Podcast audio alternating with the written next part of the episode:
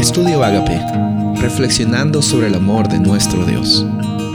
El título de hoy es Codicia e inmoralidad sexual. Colosenses 3:5. Haced morir pues lo terrenal en vosotros, fornicación, impureza, pasiones desordenadas, malos deseos y avaricia, que es idolatría.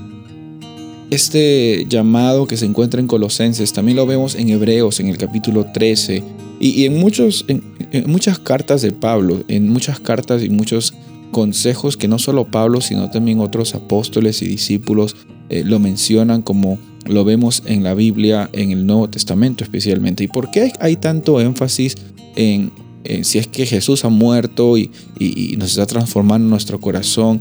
¿Por qué hay tanto énfasis en, en la conducta sexual o en la conducta que nosotros tenemos, en las cosas que hacemos? Bueno, el propósito otra vez nunca ha sido en decir, mira, si haces esto, estás bien, o si haces esto, eres una buena persona. Todo lo contrario, es decir, estas son las cualidades que resultan de una experiencia cercana con Dios. Y en, este, en, estas interacciones, el propósito es mencionar que la conexión viene cuando morimos al yo.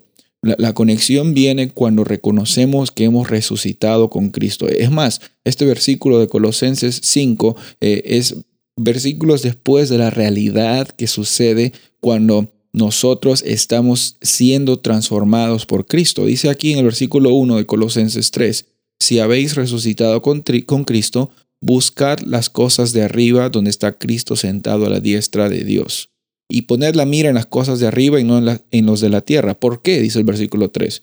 Porque ustedes han muerto y su vida está escondida con Cristo en Dios. entonces, esta es la realidad.